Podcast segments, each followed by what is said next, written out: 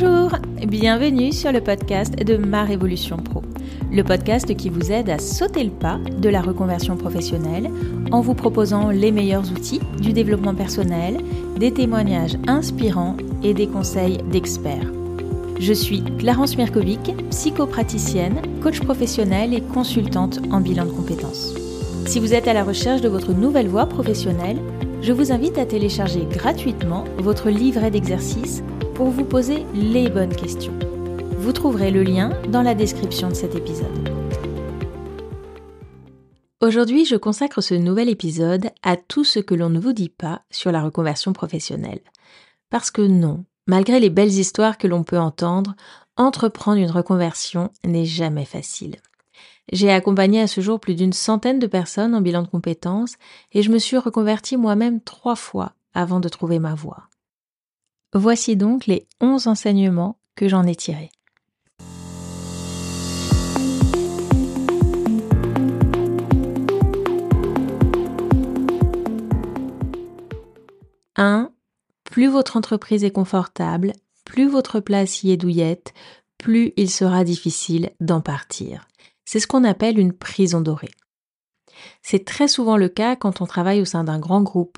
où il y a de nombreuses possibilités d'évolution, où les rémunérations sont attractives, où les avantages financiers ou en nature sont importants. Mais ça peut être aussi le cas dans le secteur public, par exemple, avec la garantie de la sécurité de l'emploi. Il est donc parfaitement compréhensible que ces facteurs rendent votre décision de partir beaucoup plus difficile à prendre.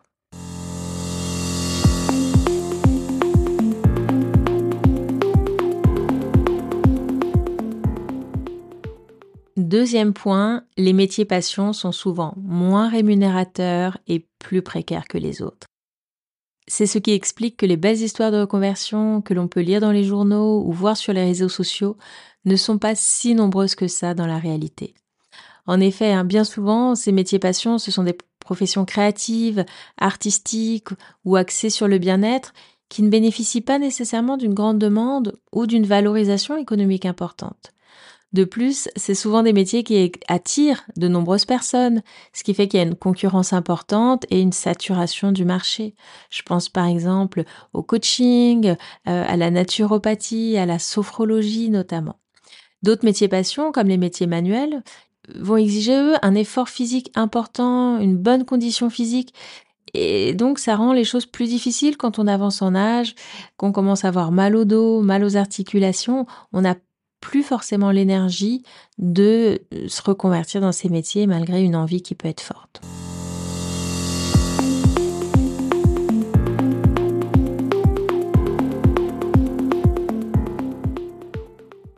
Troisième point, croire qu'un jour vous trouverez le métier parfait est une totale illusion. Il n'existe pas de métier parfait, tout comme il n'y a pas de conjoint parfait, d'enfant parfait, bref, vous avez compris l'idée. Chaque profession a des avantages, mais aussi des inconvénients. Par exemple, certains métiers impliquent d'avoir des horaires de travail irréguliers, euh, où il y a une pression intense, ou encore nécessitent des déplacements fréquents, ou alors on peut encore travailler le week-end. Et donc, il est crucial d'évaluer ces aspects en fonction de vos préférences et de vos contraintes avant de vous lancer.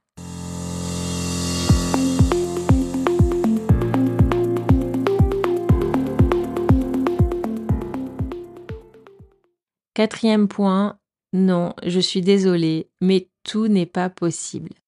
Avec la mode du développement personnel, on entend partout, tout le temps, que tout est possible, qu'il suffit d'y croire, de le vouloir.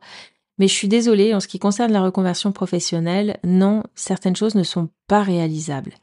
Parce qu'il y a certains métiers, par exemple, qui demandent de longues études, parfois cinq ans, euh, voire plus pour pouvoir être exercés, euh, des études à plein temps, des études qui peuvent être coûteuses. Je pense là notamment euh, à l'orthophonie qui demande cinq ans d'études à temps plein.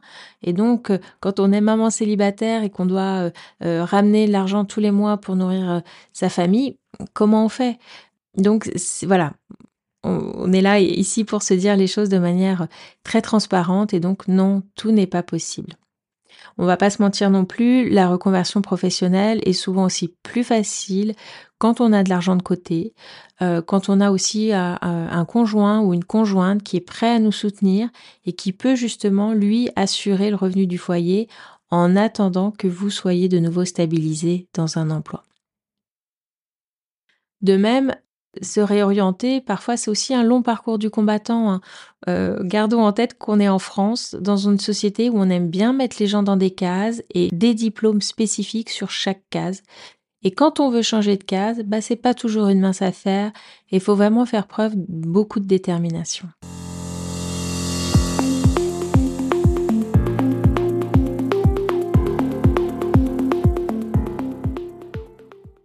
5. N'attendez pas tout de votre travail. Votre épanouissement résulte d'un équilibre global entre votre vie professionnelle et votre vie personnelle. Et si cette dernière n'est pas satisfaisante, la vie professionnelle, elle ne pourra pas combler tous vos manques. À l'inverse, une vie amoureuse, sociale, plaisante, elle, elle vous permettra de mieux supporter une situation professionnelle difficile. Il y a aussi beaucoup de personnes qui ont un travail, ok, il est peut-être pas passionnant et sont dans une certaine forme de routine, mais ça, ça leur permet d'avoir du temps et des revenus suffisants pour se consacrer justement à côté à leur passion. Et donc, c'est important de mettre le travail à sa juste place et de pas placer toutes vos attentes dedans au risque de jamais être satisfait, de toujours être déçu, euh, mais de vraiment faire le point sur qu'est-ce qui est important pour vous au global dans la vie et quel travail vous permettra d'acquérir ça?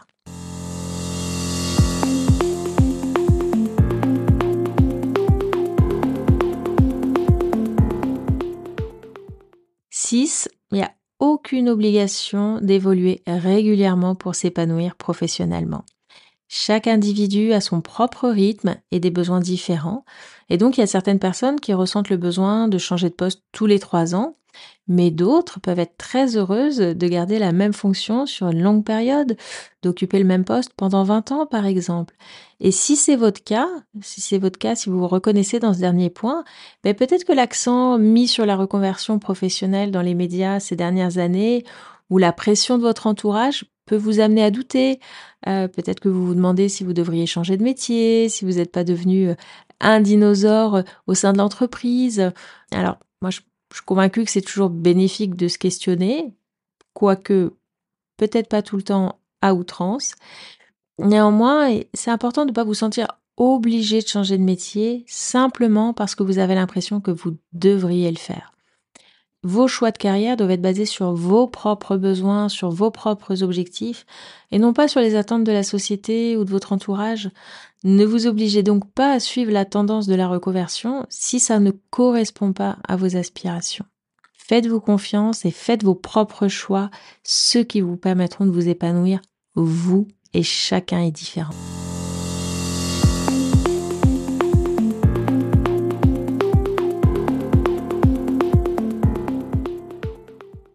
7. À chaque étape de la vie correspond des priorités différentes.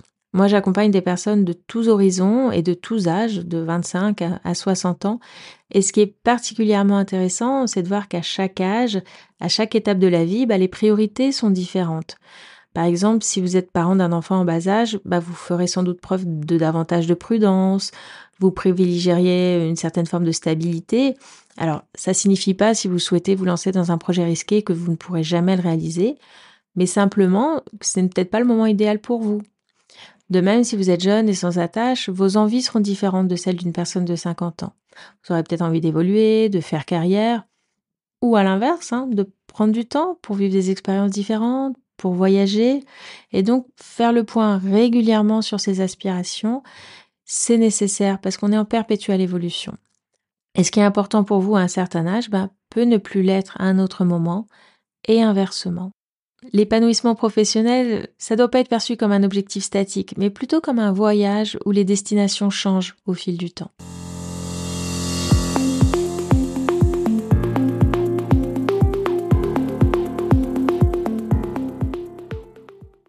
Huit, tout le monde, non, ne soutiendra pas votre projet.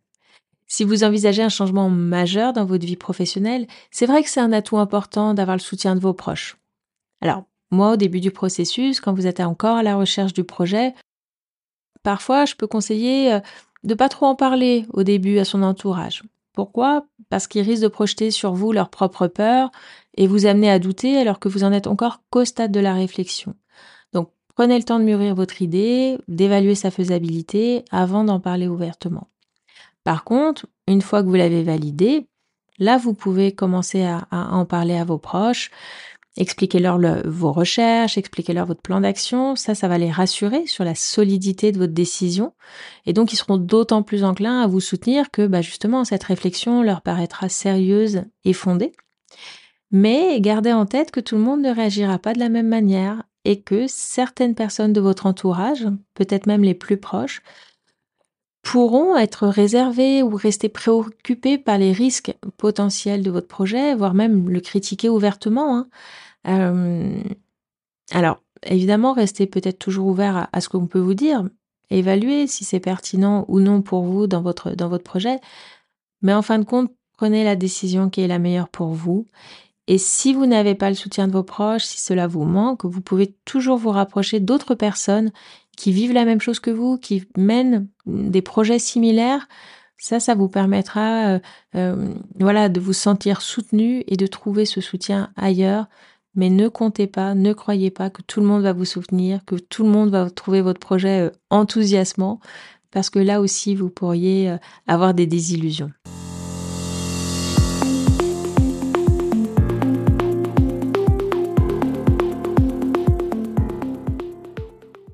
Neuf, la prise de décision, c'est vraiment le moment le plus difficile dans une reconversion professionnelle. D'ailleurs, c'est peut-être le moment que vous traversez en ce moment si vous écoutez ce podcast. Vous savez, ce moment où on hésite, où on doute, où on se pose mille fois la question de savoir si on doit tenter de négocier une rupture conventionnelle, ou alors si juste on claque sa démission euh, sur le bureau de son chef. Mais est-ce qu'on fait le bon choix? Euh, Est-ce qu'on va pas le regretter? Et il y a dix mille questions qui tournent à la minute dans, dans, nos têtes sans, sans avoir de réponse. Et ça, c'est normal d'éprouver ces inquiétudes, d'avoir tous ces doutes lorsqu'on envisage un changement aussi important. Parce que, hein, comme le dit le proverbe, on sait ce qu'on quitte, mais jamais vraiment ce qu'on gagne. Mais pour autant, hein, si vous n'êtes pas heureux dans ce que vous faites, un projet de reconversion professionnelle peut être une véritable libération. Et une fois qu'on a surmonté cette tempête émotionnelle, hein, euh, vraiment c'est ça, de la prise de décision, en général les choses s'apaisent et on avance avec beaucoup plus de sérénité vers son nouveau projet. Acceptez donc que cette période ne soit pas facile. Prenez le temps d'envisager les différentes pistes qui s'offrent à vous, envisagez s'il faut un plan B, un plan C, un plan D, et si vous sentez que c'est le bon moment, si vous êtes prêt à assumer cette prise de risque, alors lancez-vous.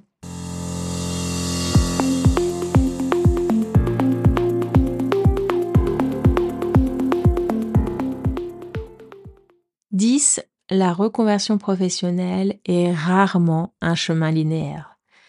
Peut-être que votre projet est déjà très précis, peut-être qu'il l'est un peu moins, peut-être et sans doute encore qu'il évoluera en cours de route, et c'est tout à fait normal et cela fait même partie du processus. Pourquoi? Parce que se reconvertir, c'est comme entrer dans une forêt. Il y a de nombreux chemins qui sont cachés par l'épaisseur de la végétation, et vous allez les découvrir seulement lorsque vous aurez pris la décision de pénétrer à l'intérieur de cette forêt. Vous allez donc peut-être vous lancer dans un premier projet qui va s'ajuster au fur et à mesure de votre avancée. Et puis, cela va peut-être déboucher sur un, projet qui sera un peu différent. Et puis, vous allez rencontrer peut-être des personnes. Euh, on va vous proposer des opportunités auxquelles vous n'aviez jamais pensé. Et petit à petit, comme ça, bah, votre projet, il va évoluer. Gardez aussi en tête que les plus belles découvertes se trouvent souvent euh, hors des sentiers battus et que en vous lançant dans ce projet, vous pourriez bien découvrir euh, tout un monde de possibilités insoupçonnées.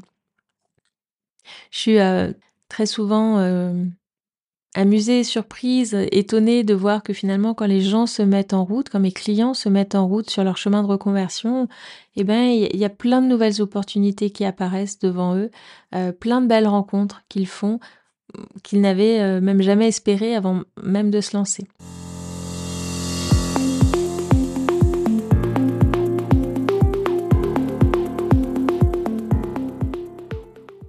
Onzième point, une reconversion professionnelle, c'est et ça restera toujours une prise de risque. vous ne pourrez jamais être certain que le métier vers lequel vous allez vous tourner sera vraiment fait pour vous avant de le pratiquer réellement. Même si vous effectuez des enquêtes métiers, discutez avec de nombreuses personnes, voire réaliser un stage d'observation, hein, tout ça, évidemment, je vous le conseille. Mais même si vous faites tout ça, il subsistera toujours une part d'incertitude. Pourquoi? Parce que c'est pas la même chose d'imaginer des choses que de les faire réellement. Et malgré toutes vos recherches, ben il y a tout ce que vous allez découvrir en faisant ce métier auquel vous n'étiez pas préparé, que vous n'aviez peut-être jamais soupçonné, dont on pour X ou Y raison dont on vous avait pas parlé. Et puis un nouveau métier, c'est pas juste des nouvelles tâches, c'est aussi tout un nouvel environnement professionnel. Et donc il est possible que l'ambiance dans votre nouveau poste ne vous convienne pas, que vous ayez des difficultés à vous intégrer parmi vos nouveaux collègues. Et donc voilà, sauter le pas de la reconversion, c'est accepter de prendre ces risques et comme un équilibriste de lâcher votre trapèze actuel pour attraper le second. Et pour ça, à un moment donné, il faudra vous retrouver à un moment donné dans le vide. Mais comme les équilibristes ont un filet de sécurité pour éviter de s'écraser au sol en cas de chute, vous aussi, moi je vous invite à mettre en place votre propre filet de sécurité pour minimiser les risques. Comment faire si ça ne fonctionne pas dans votre nouveau poste? Est-ce que vous pourrez retourner dans votre ancien métier? Est-ce que euh, vous pourrez retourner voir même dans votre ancienne entreprise? Il y a des gens comme ça qui font des allers-retours et qui reviennent avec une nouvelle maturité, avec une nouvelle conscience des choses. Euh, et c'est jamais la même chose en fait. On retourne jamais à son poste de la même façon. Euh, est-ce que vous avez des économies de côté qui vous permettront peut-être d'assurer une transition? En tout cas, d'avoir ce filet de sécurité peut vous aider à prendre ce risque, à prendre ces risques qui sont inévitables et qui font partie à plein de la reconversion professionnelle. Voilà, on arrive à la fin de cet épisode. Pour le conclure, je vous donnerai un dernier conseil. Si vous avez l'impression de tourner en rond dans votre poste, si vous vous y ennuyez, si vous ne vous y sentez pas ou plus à votre place, alors réalisez un bilan de compétences avant de vous lancer dans un projet de reconversion. Moi, je vois parfois, j'ai des clients qui arrivent, qui viennent changer de poste, mais en fait, c'est toujours pas le bon, ou parfois même qui ont repris des études, qui se sont euh, réinvestis à la fois euh, en temps, évidemment, mais aussi euh, financièrement dans une formation qui, et au bout de quelques mois, même parfois au bout de quelques semaines, ils s'aperçoivent que c'est pas ce qu'ils auraient dû faire. Donc, voilà, mon conseil, c'est vraiment de vous poser, de prendre le temps pour envisager la suite. Vous allez gagner beaucoup de temps en faisant ça. Ça va vous permettre de définir un nouveau projet professionnel qui est motivant, qui correspond à votre personnalité, qui correspond à vos besoins. Vous vous connaîtrez mieux, vous aurez aussi davantage confiance en vous et surtout ça vous permettra de valider votre projet afin de minimiser les risques. Si vous souhaitez que je vous accompagne dans cette démarche de bilan de compétences, vous pouvez prendre rendez-vous pour un entretien euh, préalable. C'est gratuit, c'est sans engagement. Ça nous permet euh, bah, de faire connaissance, ça euh, vous permet de m'exposer votre situation pour qu'on puisse voir ensemble bah, si le bilan de compétences est bien l'accompagnement qu'il vous faut, de vérifier voilà vos attentes par rapport à ça et puis que je puisse vous expliquer bien plus en détail en quoi ça consiste, ce qu'on peut y faire et quel intérêt vous pourrez euh, y trouver. Qu'on vérifie aussi bah, si le feeling euh, marche entre nous, si voilà, si vous vous sentez suffisamment à l'aise, si vous vous sentez euh, en confiance pour entreprendre cette démarche. Tous les entretiens peuvent avoir lieu soit en visio sur Zoom, soit en présentiel. Donc à Paris, à Montparnasse, c'est là où est basé mon cabinet. Donc vous trouverez tous les liens pour prendre rendez-vous dans la description de cet épisode. Je vous remercie et puis je vous dis euh, à très vite pour un nouvel épisode. Au revoir.